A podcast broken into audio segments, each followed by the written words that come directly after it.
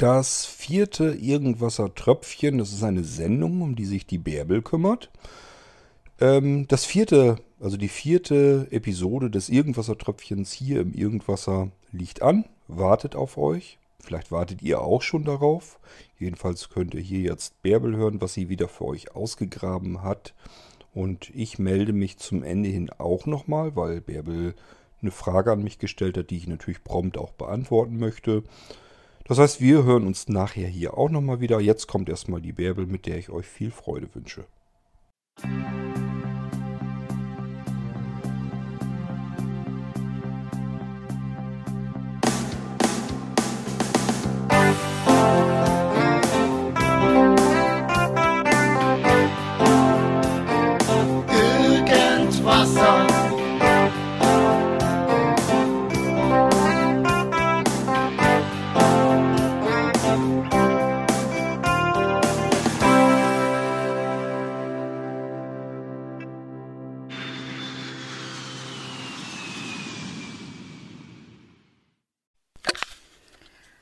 in die Runde.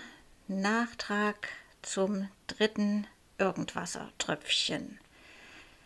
Ihr erinnert euch, ich, es ging um den Text zum Irgendwasser Nummer 51 und der war so lang, dass ich zu gern von Hermann gewusst hätte, wie lange er daran geschrieben hat. Die Antwort lag eigentlich im Dropbox-Ordner neben dem der Aufsprache von mir, aber wahrscheinlich war der kleine Pumuckel am Werk und hat diesen Audiobeitrag stibitzt. Ich hatte ihn leider auch nicht mehr als Kopie bei mir auf dem Rechner und habe Hermann nochmal gefragt und siehe da, Hermann hatte ihn noch und ich schicke ihn jetzt nach. Also jetzt kommt erstmal Hermann mit seiner Antwort.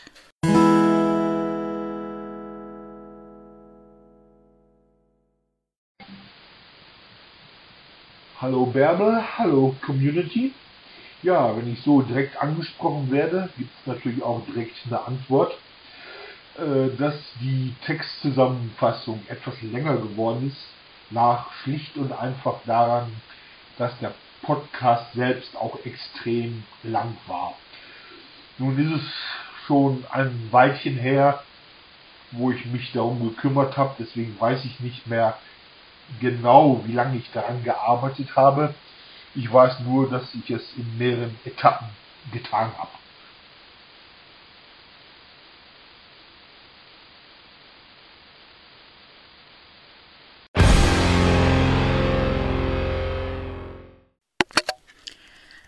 Vielen Dank nochmal an den Hermann für seine Antwort. Ich habe mich darüber sehr gefreut und ich finde, es ist auch ganz prima, dass man hier auch mal seine Stimme hört. Denn eins ist klar, ohne die Texte von Hermann gäbe es keine Notizen von mir dazu und ohne diese Notizen auch nicht diesen Audiobeitrag. Ganz einfach. So, und nun zum vierten Irgendwasser-Tröpfchen. Es ist fast schon eine Nachlese. Ich habe im Irgendwasser-Text zur Folge 37 noch etwas entdeckt. Äh, da geht es zum Thema Blinzeln Nanocomputer. Das ist natürlich das Thema, was Kurt immer wieder beschäftigt und was sich diagonal immer mal durch die ganzen Irgendwasser zieht. Kurt beschreibt den Nano zum Beispiel an einer Stelle, äh, äh kann man äh, lesen, es gibt Nanos mit vier USB-Anschlüssen, aber auch andere mit nur zwei USB-Anschlüssen.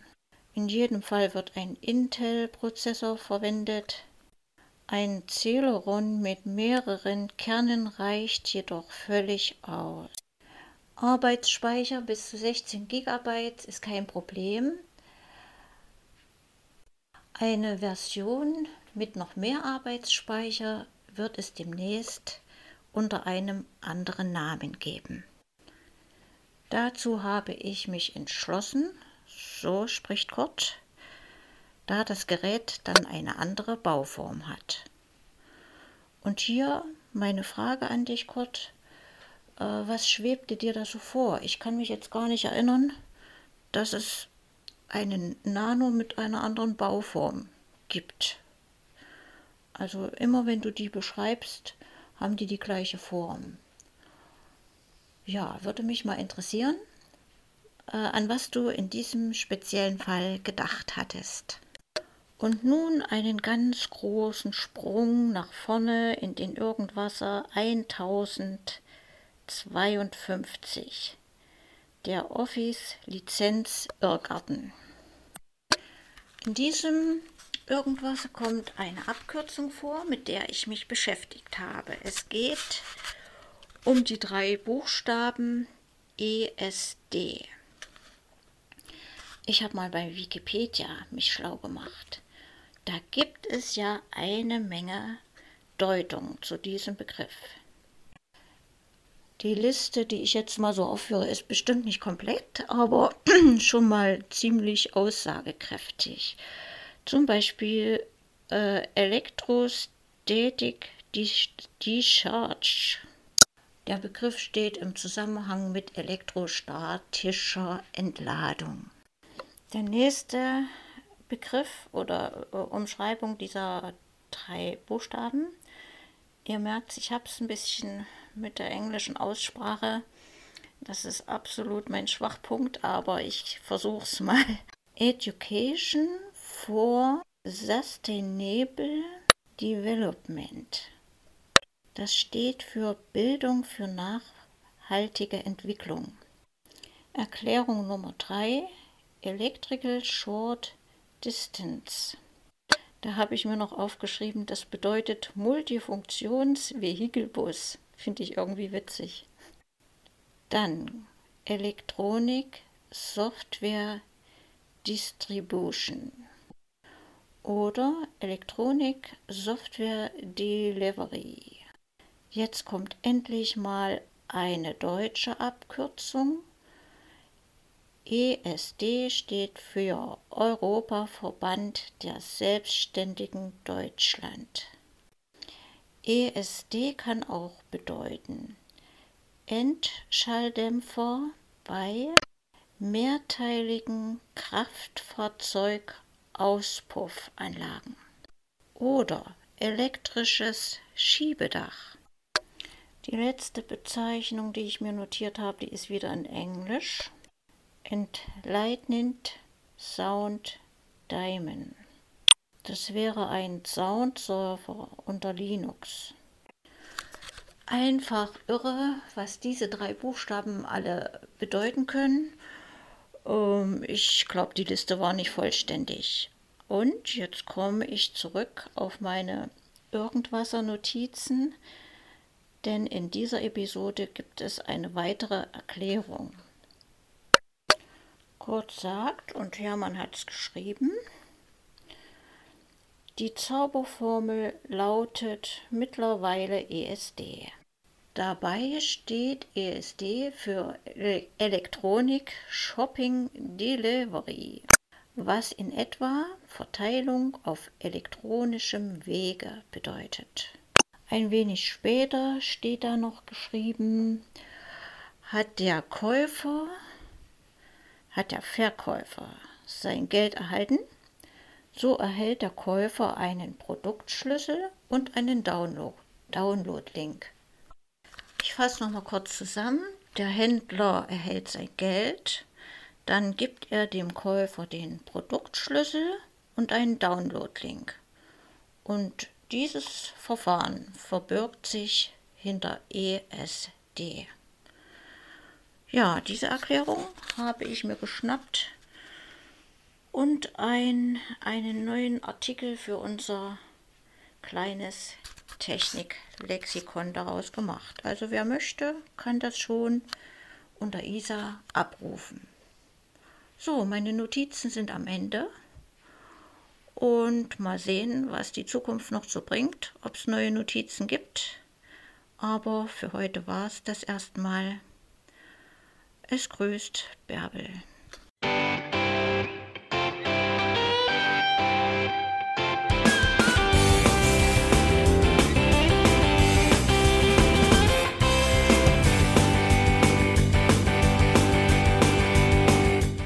Das war Irgendwasser von Blinzeln. Wenn du uns kontaktieren möchtest, dann kannst du das gerne tun per E-Mail an podcast.blinzeln.org oder über unser Kontaktformular www.blinzeln.org. Blinzeln schreibt man in unserem Fall immer mit einem D in der Mitte. Wenn du möchtest, kannst du uns sehr gerne auch einen Audiobeitrag auf unseren Podcast Anrufbeantworter sprechen. Der hat in Deutschland die Telefonnummer 05165 439 461. Und wenn du uns aus dem Ausland anrufen möchtest, dann ersetze einfach die erste 0 gegen die 0049 für Deutschland. Wir bedanken uns für dein Interesse und freuen uns schon darauf, wenn du auch beim nächsten Mal wieder mit dabei bist.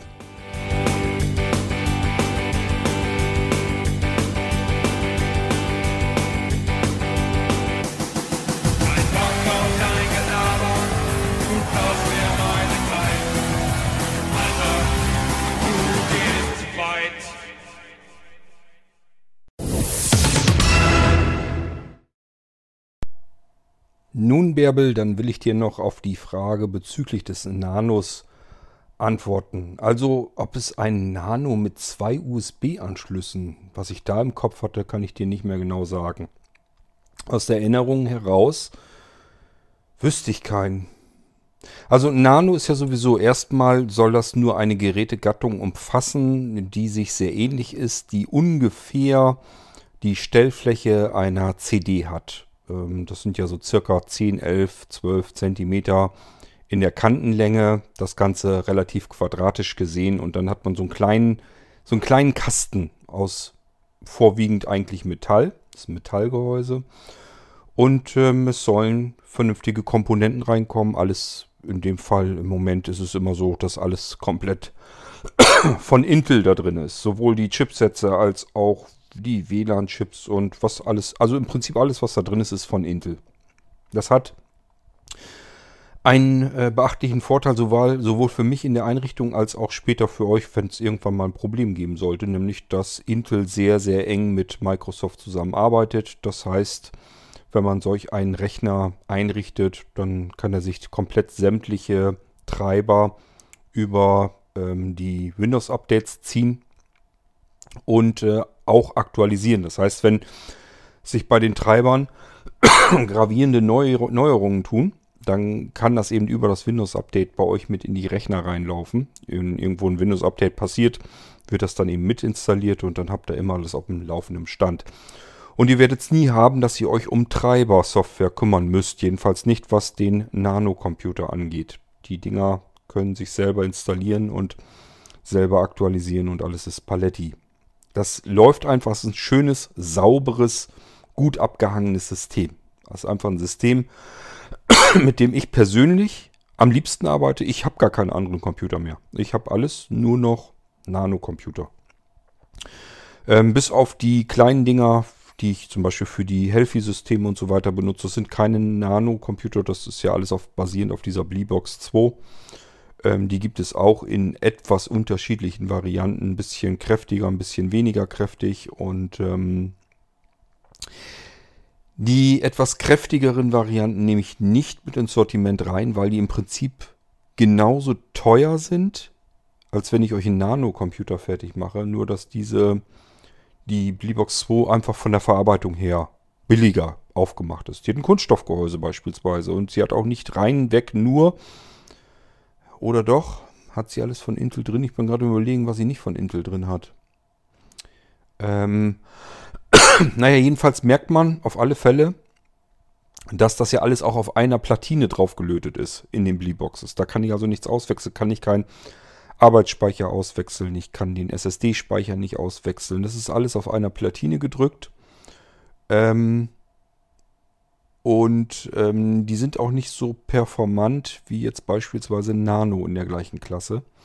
Und ich sage ja, die Preise, das gibt sich da nicht so wahnsinnig viel und deswegen habe ich darauf verzichtet, die Dinger mit i3 oder anderen Prozessoren mit reinzunehmen ins Sortiment, weil ich einfach für den Preis was Besseres für euch bauen kann. Und das ist der Nano-Computer. Wenn man den nicht als hohes Modell nimmt, da kann man ja noch ein zusätzliches, zusätzliches Laufwerk einbauen. Wenn man also das niedrige Modell nimmt, dann ist der kaum größer als die Bleebox 2. Das ist auch ein extrem kleines, schönes, dünnes, handliches Ding. Wenn es also wirklich auf die Größe ankommt, möglichst klein, dann kann man ähm, besser ein Nano nehmen in der, ich sag mal so ab i3, als wenn man eine Bleebox nimmt. Die Bleebox wiederum ist sehr schön, wenn man drunter gehen will. Wenn man irgendwas im Celeron Atombereich, Pentium, äh, ja, in den Bereichen halt, in den Prozessorbereichen braucht, dann ist diese Bleebox 2 ein wunderschönes Ding, weil das wirklich extrem kleines, nettes Kästchen ist. Ich habe damit hier ähm, jetzt ja auch an Weihnachten gearbeitet und meine tönende Weihnachtswunderwelt fertig gemacht, habe die Musikstreaming mit äh, gerippt. Ich habe die ganze Audiobearbeitung gemacht, immerhin von zwei Stunden Radiosendung komplett damit bearbeitet. Das funktioniert, die können das. Das ist überhaupt kein Problem. Wer also immer denkt, ja, es muss immer irgendwie i3, i5, i7 sein und noch mehr. Ähm, das muss nicht immer sein. Die Dinger, die anderen Dinger sind auch sehr schön knackig und flott. Da kann man ganz normal mitarbeiten. Ich sag mal, wenn ich zwei Stunden eine Radiosendung bearbeiten kann mit, ich weiß nicht, ich hatte zu Bestzeiten wahrscheinlich zehn Spuren da drin, die alle zeitgleich geöffnet waren. Das ist also kein Problem. Ich kann da genauso gut und schön mitarbeiten wie mit einem vermeintlich schnelleren Computer. Ähm, was ich damals so genau gedacht habe, kann ich dir nicht ganz genau sagen. Das Einzige, was ich mir vorstellen könnte, zur Intel Generation 6 hatte Intel seine i7 ähm, ITX Mainboards. Das sind äh, diese Mini-ITX äh, Mainboards, also wirklich die auch in diese kleinen Gehäuse reinpassen. Ähm, hat es einmal einen Ausreißer gegeben. Da haben die in der Generation 6 diesen Prozessor auf einem länglichen Mainboard gepackt. Das war also nicht quadratisch, sondern eine der Kantenlängen war länger. Und somit war auch das Gehäuse dann ein anderes. Das hatte ich mit Sicherheit damals im Begriff angekündigt. Das hat sich zum Glück gleich in Generation 7 wieder geändert. Dann ist das wieder quadratisch praktisch gut geworden, auch Generation 8. War nur ein kleiner Ausreißer in dieser Generation 6. Dann gab es einen ganz anderen Hersteller. Da saß, lasst mich mal bitte eben überlegen, Gigabyte, glaube ich, hinter. Die bauen sonst Mainboards und äh, die bauen eben aber auch diese ITX Mainboards und ähm, die sind billiger verarbeitet. Es gibt billigere Gehäuse dafür, Kunststoffgehäuse und so weiter. Nur, ich habe dann auch festgestellt, dieses billiger verarbeitet ähm, ist nicht so viel billiger, als dass es einem nennenswert irgendwas bringen würde. Ich sag mal, wenn das im Einkauf insgesamt alles vielleicht ein 50er billiger bringt, man hat aber auch eben eine schlechtere Qualität. Das Mainboard von Gigabyte, ich mag es nicht besonders gerne. Da sind auch ganz andere Chipsätze drauf. Und dann ist das wie so ein Gemisch von verschiedenen Herstellern. Ähm, und das Gehäuse war aus Kunststoff und eben nicht aus Metall. Und ich habe mir gesagt, diese 50 Euro eingespart, das ist eigentlich diese Einsparung nicht wert. Das heißt, es liegt ja immer an mir. Nehme ich das mit ins Sortiment rein und biete euch eben einen Nano-Computer in einem Kunststoffgehäuse von einem anderen Hersteller des Mainboards und so weiter an für 50 Euro billiger dann? Oder sage ich, nee, gibt's einfach nicht, weil ist halt billiger und es bringt vom Spareffekt her eben nicht so wahnsinnig viel. Die Nano-Computer, das sind Geräte, die kosten von mehreren hundert bis mehrere tausend Euro. Und was sind da 50 Euro? Die machen den Kohl dann auch nicht mehr fett. Und da sage ich mir lieber, ich nehme lieber dann den Nano-Computer, so wie ich ihn hier die ganze Zeit immer am Laufen habe. Ich kann euch nur sagen, nicht nur ich freue mich über die Dinger, sondern ich habe bisher noch keinen einzigen gehabt, der da jetzt wirklich rumgequakt hat, rumgemeckert hat, gesagt hat, das Ding ist von der Leistung her nicht genug. Es sei denn, man nimmt die ganz kleinen.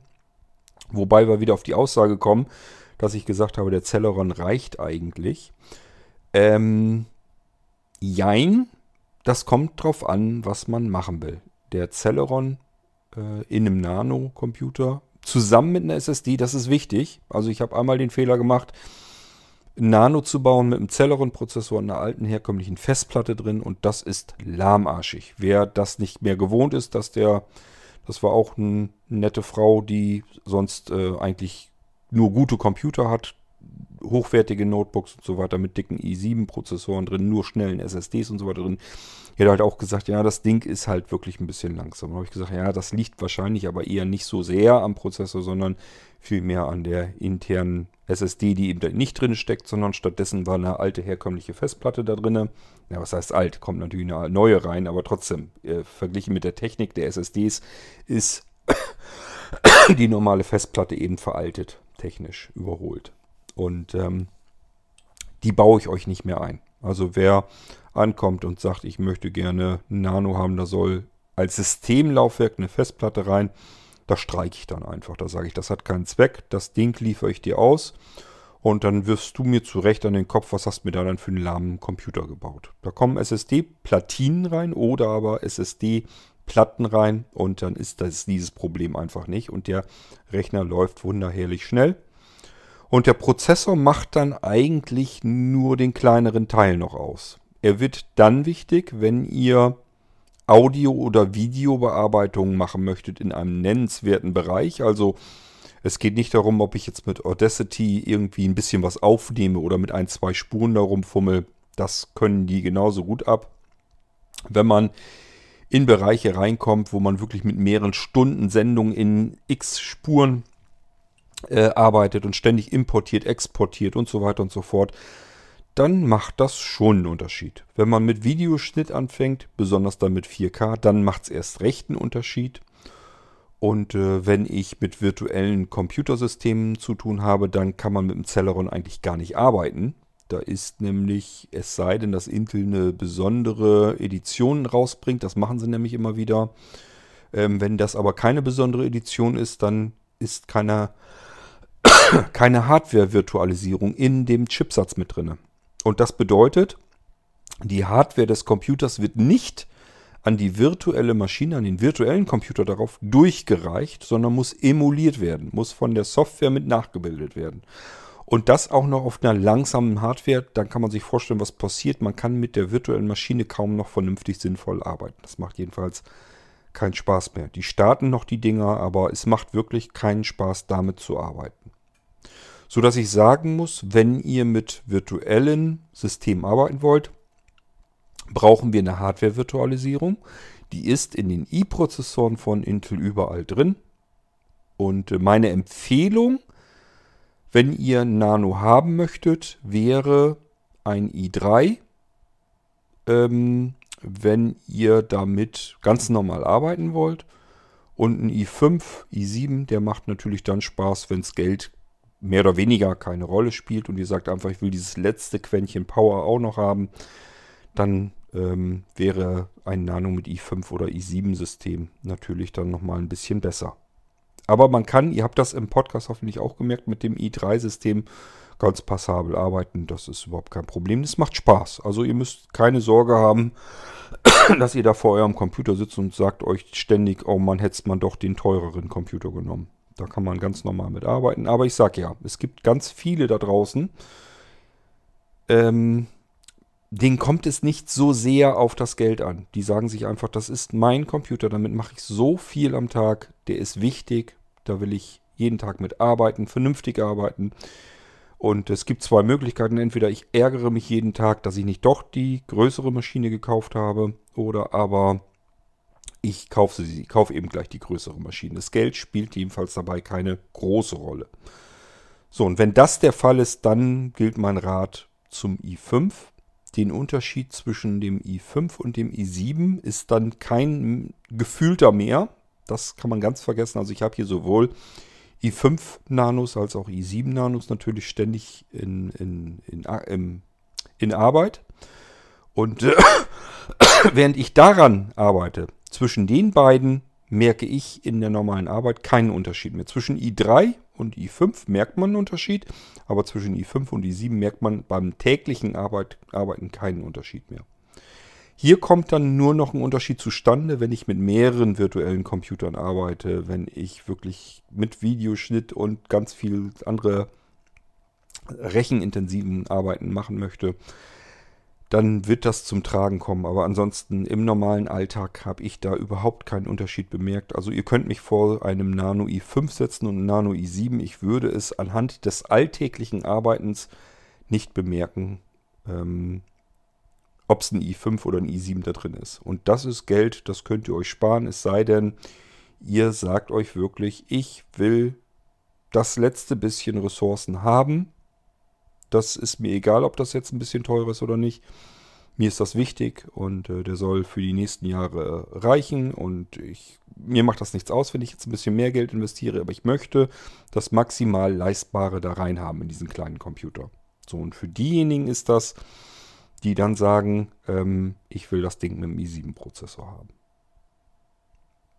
Geht bitte nicht davon aus, dass das Systeme sind, die ihr in der breiten Masse am Markt so eingerichtet bekommen würdet. Die Computer, die ich euch hier an die Hand gebe, die leisten ohnehin schon verglichen mit Computern, die ihr im normalen Handel bekommt, die nicht weiter ähm, aufeinander abgestimmt sind, leisten die Nanocomputer mehr. Also das lasse ich mir auch immer wieder bestätigen. Es sagen mir immer wieder Leute, dass die sagen, wow, das hätte ich dieser kleinen Kiste einfach nicht zugetraut, dass da so viele, so viel Leistung rauskommt. Die haben auch andere Rechner in der Firma stehen und ein Notebook und so und alles mit vom teuersten, vom feinsten dicken i7 drinne haben dann vielleicht einen i5 Nano oder so und sagen sich, wie kann das angehen, dass das Ding genauso schnell, vielleicht sogar noch schneller ist als mein Notebook von Acer oder sonst irgendwo mit dem i7 drin. Das sind einfach äh, möglichst ideal aufeinander abgestimmte Systeme. Und ich mache mich da natürlich dran zu schaffen, aus diesen Systemen ein bisschen mehr herauszuholen. Und das ist das, was man eben merkt an Leistung. So, ähm, wie gesagt, es kam immer wieder zwischendurch vor. Ich gucke auch zwischendurch immer wieder. Ich habe jetzt zum Beispiel gerade einen Minicomputer in einem Metallgehäuse. Das ist so ein geripptes, das hat Kühlrippen überall drumherum. Ist auch ein sehr, sehr kleines Kompaktgehäuse und ist komplett lüfterlos und hat viel mehr USB-Anschlüsse dran. Das ist ein Industriegerät eigentlich, ist für die Industrie gedacht. Und das werde ich mir jetzt erstmal zur Brust nehmen, weil dann hätte ich einen Nanocomputer mit einem i7-Prozessor drin. Komplett, absolut lüfterlos. Es gibt keine, kein einziges mechanisches Teil mehr da drin. Ähm, ist jetzt nicht so, dass man normalerweise einen normalen Nano-Computer hört, den Lüfter. Also nicht, nicht, nicht störend jedenfalls. Ich sage ja seit Generation 7, Generation 8 sind die Dinger leider wieder ein bisschen lauter geworden. Allerdings auch wieder ein bisschen performanter, ein bisschen schneller. Ähm, dafür hört man aber die Lüfter jetzt ein bisschen säuseln. Ähm, und ist ganz klar, wenn ich dieses andere Gerät jetzt habe, und den hört man gar nicht, weil eben nichts Hörbares da drin stattfindet. Es ist keine Festplatte am Suren, es ist kein Lüfter mehr, der da vor sich hindreht. Da ist eben nichts. Das Ding ist komplett lautlos. Und das mit einem i7-Prozessor drin verbunden. Ich glaube, i5 kriege ich bei den Dingern auch. Es ist jedenfalls auch wieder alles Intel-Technik da drin. Ähm, viel mehr USB-Anschlüsse dran, vorne und hinten. Und auch andere Anschlüsse. Also ich werde mir das jetzt erstmal angucken und eventuell haben wir dann nochmal etwas, was unter Nano-Bezeichnung vielleicht dann angeboten wird. Ich muss bloß gucken, was das dann ist. Vielleicht wird es auch nicht als Nano. Ich, ich schaue dann immer. Ähm, und dass wir von dem Nano in der Irgendwasser in den Irgendwasser Sendungen so oft hören, das liegt einfach daran, weil das natürlich auch das Gerät ist, was am meisten bestellt wird. Also die meisten Leute wollen eben nach wie vor vom Blinzeln einen Computer haben. Und wenn sie einen Computer haben wollen, dann lassen sie sich zum Glück auch gerne mal von mir beraten. Und ich sage ja immer, lasst die Finger von diesem ganzen Tower-Krempel. Das ist alles nur unnütze Platzverschwendung und ihr habt da keinen großen, keinen wirklichen Vorteil durch. Und lasst die Finger von Notebooks mittlerweile, wenn es nicht irgendwie, wenn es sich vermeiden lässt, lasst wirklich die Finger von den Notebooks, weil äh, was da auf dem Markt ist, das ist, ich bin nur noch mit dem Kopf am Schütteln. Ähm, die Qualität ist in den vergangenen wenigen Jahren drastisch runtergegangen. Ähm, ja, ich denke mal, wie gesagt, das liegt einfach daran, weil der komplette Notebook-Markt und so weiter in sich dermaßen eingebrochen ist, dass die Hersteller auf diesem Weg versuchen, ähm, ihre Kassen wieder zu füllen, dass die Umsätze und Gewinne und so weiter weiterhin stimmen. Das kriegen die wahrscheinlich nur dahin, indem sie billig produzieren. Also überall wirklich überlegen, wo können wir noch äh, an der Schraube sparen und stattdessen kleben beispielsweise. Muss man dieses und jenes Teil überhaupt austauschen müssen oder können wir es vielleicht mit reinkleben? Egal, ob man da hinterher irgendwann später sinnigerweise nochmal drankommen können muss als Anwender und das auswechseln können möchte oder nicht. Das spielt für die Hersteller erstmal keine Rolle, weil die Leute da überhaupt nicht drauf achten. Die gucken nur nach den Notebooks, die gucken nach den Preisen, kaufen das Billigste und damit wird der Hersteller bestätigt in dem, was er da produziert, was er herstellt, nämlich, dass das am besten verkauft wird, was eben am billigsten ist. So, wenn die Leute darauf anspringen und das dann kaufen, dann produzieren die Hersteller auch genau das, was abgefragt wird. Deswegen wundert es mich letzten Endes dann doch wieder nicht so recht, dass der Notebook-Markt so miserabel geworden ist. Aber es macht jedenfalls keinen großen Spaß mehr, Notebooks anzubieten. Und das hängt nicht damit zusammen, dass das jetzt so eine Blinzeln-Eigenschaft ist, dass man sagt, ja, dann kaufe ich mein Notebook eben nicht bei Blinzeln, wenn Quarter nicht so von erbaut ist, sondern es liegt ganz, ganz, ganz allgemein an den Notebooks auf dem Markt, egal welchen Hersteller man nimmt. Und äh, egal, was euch andere Händler und so weiter erzählen, wenn die sagen, Kauf von HP Notebook, das ist das Beste, was du machen kannst. Nee, ist nicht das Beste, was du machen kannst. Genau der gleiche Scheiß drin wie bei den anderen auch. HP ist kein Notebook-Hersteller. Die lassen produzieren in, Auf in Auftrag. Genauso wie alle anderen auch. Und dadurch kann gar nichts anderes da eingebaut werden. Ist genau dieselbe Grütze drin wie bei jedem anderen Hersteller auch, weil die alle selber gar nicht mehr herstellen lassen, äh, herstellen selber, sondern herstellen lassen, in Auftrag geben. Da wird immer all derselbe Kram reingepumpt und es geht nur noch darum, möglichst günstig für den Hersteller zu produzieren, herzustellen. Das bedeutet, man geht einmal wirklich mit dem Beutel durch und überlegt, wo kann ich mal eine Schraube wegwischen, die nicht unbedingt nötig ist, wo kann ich Teile wegmachen, dass man sie nicht auswechseln muss. Das heißt, dass ich sie gleich mit aufs Mainboard verlöte. Und ähm, ich weiß sonst ehrlich gesagt gar nicht, wie man als Hersteller überhaupt auf die Idee kommen kann, dass man sich sagt, wir verlöten jetzt den Arbeitsspeicher, wir verlöten den Datenspeicher, sprich die SSDs. Wir verlöten äh, oder verkleben den Akku im Notebook. Auf die Idee muss man erstmal kommen. Wir bauen keine Wartungsklappe mehr ein, weil haben wir schon wieder eine Klappe gespart und vier Schrauben oder fünf oder sechs Schräubchen. Kostet ja alles Geld. Das wird dann alles weggespart, wegrationalisiert und wird dann ähm, so ein bisschen mit Design und so weiter erklärt, dass das alles ein bisschen schicker ist. Da sind dann keine knarzenden Klappen mehr und das ist alles in Unibody und von wegen Apple-like. Die sind da ja mit angefangen, alles in ein Gehäuse zu bauen, wo keiner mehr drin rumfuhrwerken kann, nur noch Apple selbst. Und das versuchen die anderen Hersteller eben auch so zu machen, weil sie sich sagen, Marge ist höher, wir können die Preise auch trotzdem noch senken und das kann man sich vorstellen, was da für Notebooks rauskommen wenn ich zusehe, dass die Gewinne an einem Gerät steigen müssen, weil weniger Geräte verkauft werden. Die Leute springen nicht mehr an und kaufen sich ständig neue Notebooks. Das heißt, ich muss den Gewinn steigern, damit er die Stückzahl, was ich vorher über die Stückzahl verkaufen konnte, muss ich jetzt mit weniger Geräten reinholen an Gewinn. Und zugleich muss ich die Preise senken, damit die Leute die Dinger überhaupt noch kaufen. Das heißt, ich habe zwei Faktoren, ähm, wo, wo ich den, den, den Einkauf sozusagen reduzieren muss. Einmal, weil ich einen niedrigeren Preis anbieten will und zum Zweiten, weil ich einen höheren Gewinn rausholen will pro Stück. Das ist eine reine kaufmännische Geschichte. Und schon kann man sich denken, was mit diesen Notebooks passiert ist. Und das ist genau das, was ich beobachten kann auf dem Notebook-Markt. Und das spielt überhaupt keine Rolle, welches Notebook wir nehmen. Wir können sogar die Edelgeräte nehmen, die Businessgeräte. Sprich, Beispielsweise von Lenovo die ThinkPads. Das ist dasselbe Spiel. Ein ThinkPad heute ist bei weitem nicht mehr ein ThinkPad, so wie man es vor vier, fünf Jahren noch bekommen hat. Das ist das, was ich beobachte und deswegen sage ich ja, wenn es sich vermeiden lässt, überlegt euch das gut, ob ihr ein Notebook braucht. Ich kann es euch nur immer wieder sagen. Ich arbeite hier mit Bleeboxes, oder aber mit dem Nano.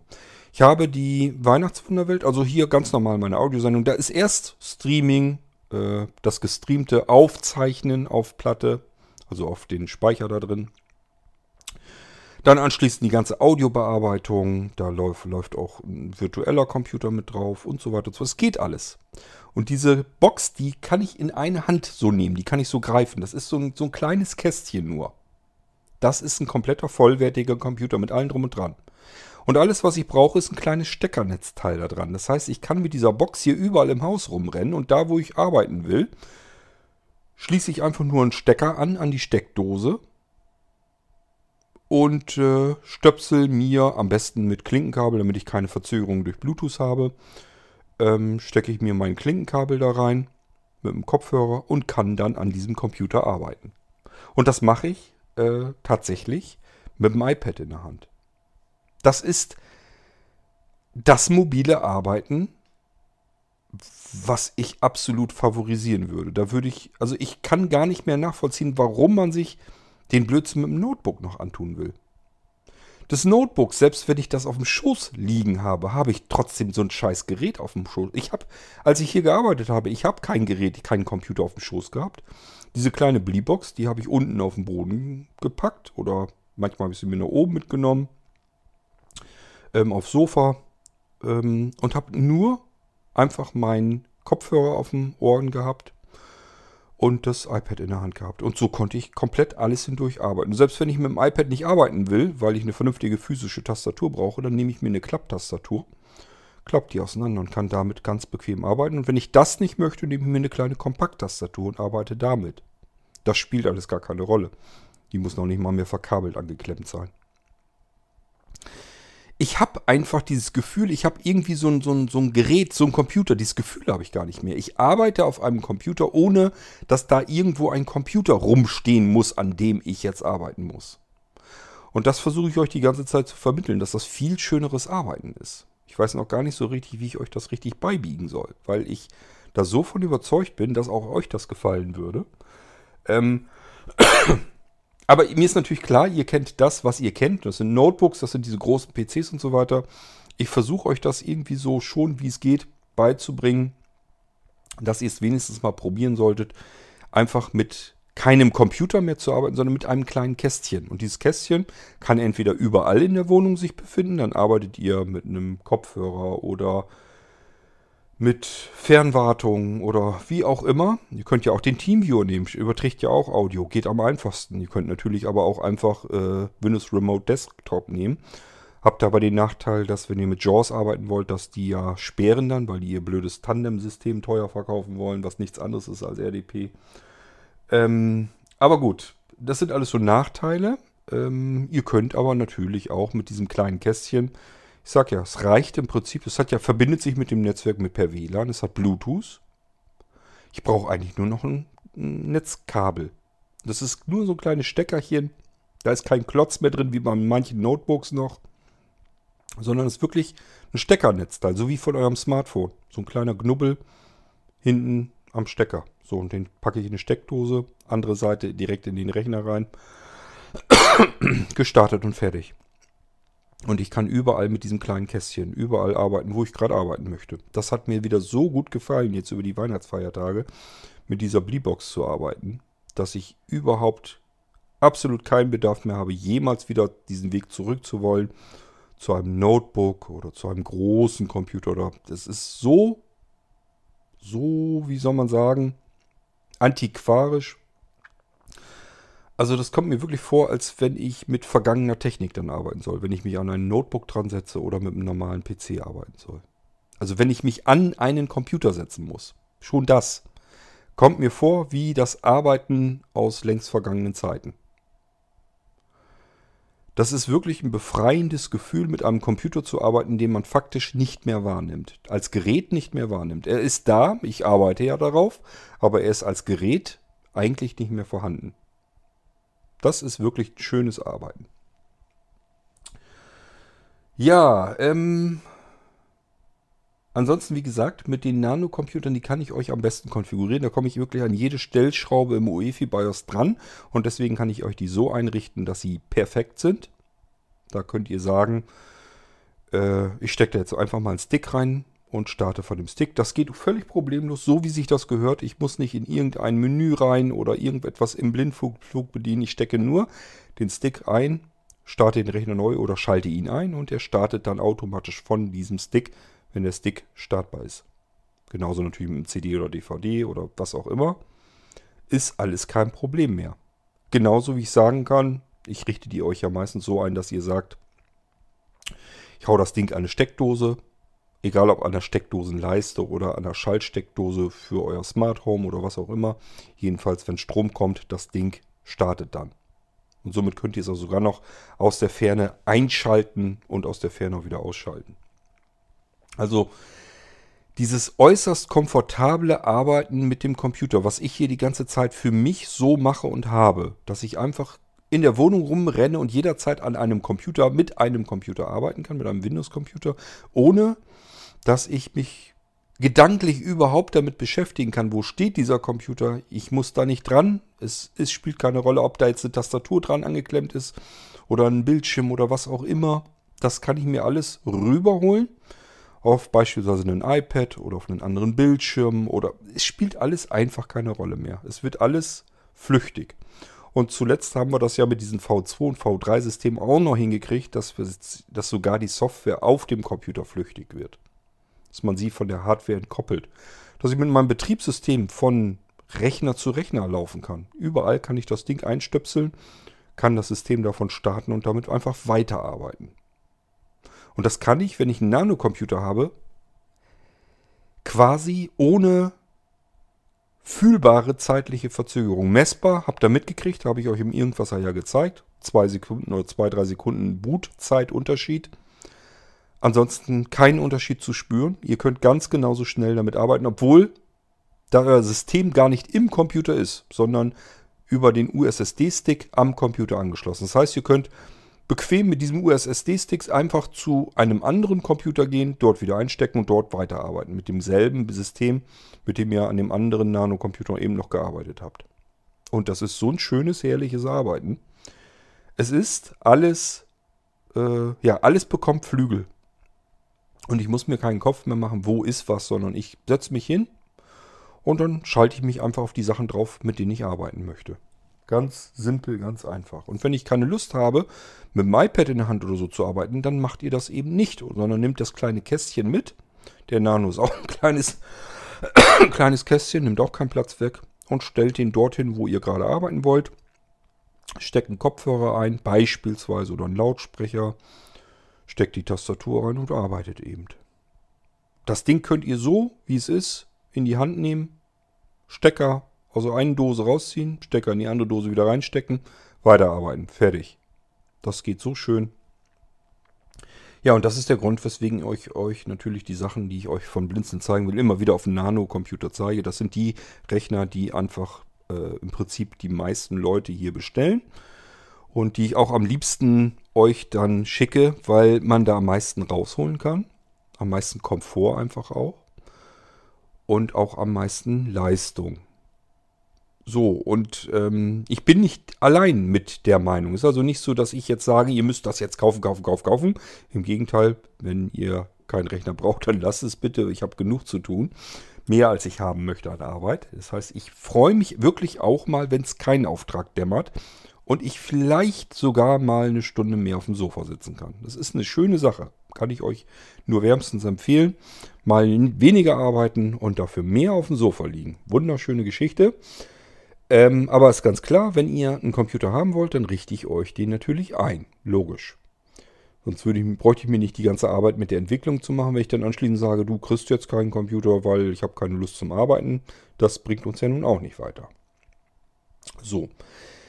Ähm, wenn ihr dann einen Nano-Computer bekommt, ich habe bisher, wenn ich mich jedenfalls zurückerinnere, noch keinen gehabt, der gesagt hat, was hast du mir da denn für einen Scheiß verkauft? Das taucht nichts. Das ist bei dem Molino-Computer, ihr werdet euch erinnern, wo ich euch das auch erzählt habe, dass einer einfach seinen Molino-Computer zurückgeschickt hat, weil er nicht mit einverstanden, nicht zufrieden mit war. Das ist ganz klar, Molino-Computer, da geht es nur darum, ich möchte einen Computer in einem Stick haben. Dass das nun keine großartige Leistung ist, mit der ich alles machen kann, was ich vielleicht mit dem Computer machen möchte, ist ganz logisch. Dass der eine oder andere sich da sagt, nee, das reicht mir dann doch nicht von der Leistung, logisch. Kann ich nachvollziehen, ist verständlich. Kann beim Nanocomputer aber nicht passieren, weil das einfach, ein, was die Leistung angeht, angeht, ein ganz normaler, ausgewachsener PC ist. Da bekomme ich eine ganz normale interne Leistung und kann damit wunderschön schnell arbeiten. So, ja, dann habe ich da noch mal ein bisschen was zum Nano erzählt. Ich sage ja, ich gucke immer wieder. Es geht dabei oftmals so ein bisschen mehr um die Gehäuse, was man da noch machen kann. Und vielleicht auch um die Preise, damit ich euch sozusagen eine günstigere Linie von den Nanocomputern anbieten kann mit Kunststoffgehäuse und so weiter. Es sagt sich ja nicht jeder, ich möchte unbedingt so ein Aluminium-Buddy haben, so ein Metallgehäuse drumherum brauche ich eigentlich nicht. Wenn der aus Kunststoff ist, ist mir auch egal. Ähm, und wenn man damit ein bisschen Geld sparen kann, ist super. Und deswegen, da habe ich schon ein bisschen nachgeguckt, ob man den Nano ein bisschen billiger hinkriegen kann. Ähm, aber das muss mich dann auch irgendwie überzeugen können und das hat es bisher so jedenfalls noch nicht getan. Deswegen ist der Nano im Prinzip meistens so, wie er ist. Und äh, hat auch den Vorteil, ihr könnt euch aussuchen, wie ihr den gebaut haben möchtet. Ihr könnt euch den Prozessor aussuchen, ihr könnt euch aussuchen ähm, den Arbeitsspeicher, welche Datenspeicher er haben soll. Ihr könnt euch ähm, aussuchen, ob ich euch die USB-Ports irgendwie noch vervielfältigen soll. Das sieht zwar dann nicht so schick aus, weil ich das extern machen muss. Da kommen dann meine Port-Multiplikatoren ähm, dran, also diese Nano-Hubs, die man direkt in den USB-Hub in den USB-Anschluss reinstecken kann. Und dann wird aus einem Anschluss werden drei Anschlüsse gemacht. Und wenn man das mit allen vier Anschlüssen an dem Nano-Computer macht, dann könnt ihr euch vorstellen, wie viele USB-Anschlüsse ihr dann habt. Ähm, das sind so Sachen, die könnt ihr mir sagen, was ihr braucht, wie ihr das haben möchtet und dann mache ich euch das dann eben so fertig. Das ist alles nicht das große Problem. Das kann ich mit dem Nanocomputer wunderbar machen. Den kann ich komplett aufbauen, so wie ihr das haben wollt. Okay, so, ja, das ist das, was mir zum Nano einfällt. Aber dadurch, dass ich natürlich immer wieder mal gucke, was kriegt man vielleicht so ähnlich auch hin, von leicht von einem anderen Hersteller, vielleicht irgendwie noch ein bisschen günstiger oder mit anderen Eigenschaften, so wie jetzt mit diesem lüfterlosen Computer. Das muss ich mir jetzt wieder angucken. Und wenn mich der überzeugt, nehme ich die mit rein. Und wenn mich der nicht überzeugt, dann nehme ich ihn nicht mit rein. Er hat eben sehr, also bisher ist das eben so. Alle Rechner, die ich ausprobiere, die ich getestet habe, die müssen sich ja immer vergleichen lassen mit dem Nanocomputer. Das ist bisher sozusagen mein Festival. Ich habe euch schon mal irgendwas erklärt. Ähm, die Geräte, die ich immer am besten finde, nenne ich immer Festival, so wie den ähm, Festival Nackenfaltkopfhörer, den Festival Lautsprecher und so weiter und so fort. Das bedeutet, ich habe viele Sachen, gleichwertige Sachen getestet. Mir ist keiner besser aufgefallen insgesamt im Gesamtergebnis. Das hier ist das Beste meiner Meinung nach und deswegen heißt er Festival. Eigentlich müsste ich den Nanocomputer Festival nennen. Plus dann kommt ihr ja ganz durcheinander. ähm, aber so ist es eben auch. Dadurch, dass der so gut ist, so hochwertig verarbeitet ist, dass vernünftige Markenkomponenten drin sind, dass er sich komplett konfigurieren lässt, so wie ich ihn haben will. Ich kann damit eigentlich alles das machen, was ihr an Wünschen vielleicht umgesetzt haben möchtet. Und das fehlt eben oftmals bei den anderen Rechnern. Deswegen nehme ich die nicht ins Sortiment. Die müssten irgendwelche Vorteile haben oder irgendwelche Eigenschaften, die ich mit dem Nano nicht abdecken kann. Habe ich bisher so noch nicht gehabt. Ich teste zwischendurch immer wieder. Ich sage ja jetzt zum Beispiel im Moment, ich warte auf insgesamt drei neue Minicomputer, die ich mir anschauen werde. Ähm, und abgleichen werde. Ich bin mir ziemlich sicher, dass die gegen den Nano so wahrscheinlich nie wieder nicht ankommen werden. Aber das ist jetzt nicht so, dass ich den Nanocomputer euch anbiete und links und rechts nicht mehr vorbeigucke, gibt es vielleicht noch was anderes oder was Besseres. So ist es nicht. Ich teste regelmäßig weitere Hardware. Ähm, und solange wie der Nano ungeschlagen bleibt, werde ich euch den weiterhin so bauen und anbieten. So, ich hoffe, ich habe alle deine Fragen soweit beantwortet. Du weißt Bescheid. Alle anderen, die zuhören, wissen auch Bescheid. Und damit kann ich hier Tschüss sagen im Irgendwasser-Tröpfchen und nochmal vielen Dank an dich, Bärbel, dass du das machst. Ich freue mich immer wieder, wenn da wieder eine neue Episode von dir kommt. Mach ruhig so weiter. Ist total interessant und spannend auch für mich, was du im Irgendwasser so findest. Ähm, ja, wenn man ihn sich als Fluss vorstellt. Wir haben ja schon ein paar Kilometer zurückgelegt auf diesem Fluss und es äh, ist immer ganz interessant, dass du dann doch nochmal eben an die Anfänge äh, schwimmst und dir mal andere Stellen, die wir schon zurückgelegt haben, anschaust und guckst, was ist eigentlich aus der Planung geworden und was ist, was hast du damals gemeint und solche Rückfragen. Ich mag die eigentlich ganz gerne und beantworte die dann auch. Okay, so, das war's von meiner Seite.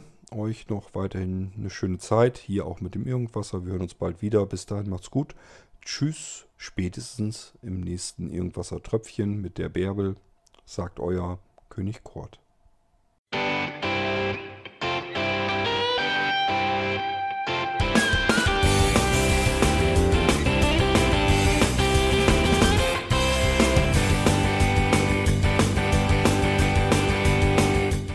Das war Irgendwasser von Blinzeln. Wenn du uns kontaktieren möchtest, dann kannst du das gerne tun per E-Mail an podcast.blinzeln.org oder über unser Kontaktformular www.blinzeln.org. Blinzeln schreibt man in unserem Fall immer mit einem D in der Mitte. Wenn du möchtest, kannst du uns sehr gerne auch einen Audiobeitrag auf unseren Podcast Anrufbeantworter sprechen. Der hat in Deutschland die Telefonnummer 05165 439 461. Und wenn du uns aus dem Ausland anrufen möchtest, dann ersetze einfach die erste 0 gegen die 0049 für Deutschland. Wir bedanken uns für dein Interesse und freuen uns schon darauf, wenn du auch beim nächsten Mal wieder mit dabei bist.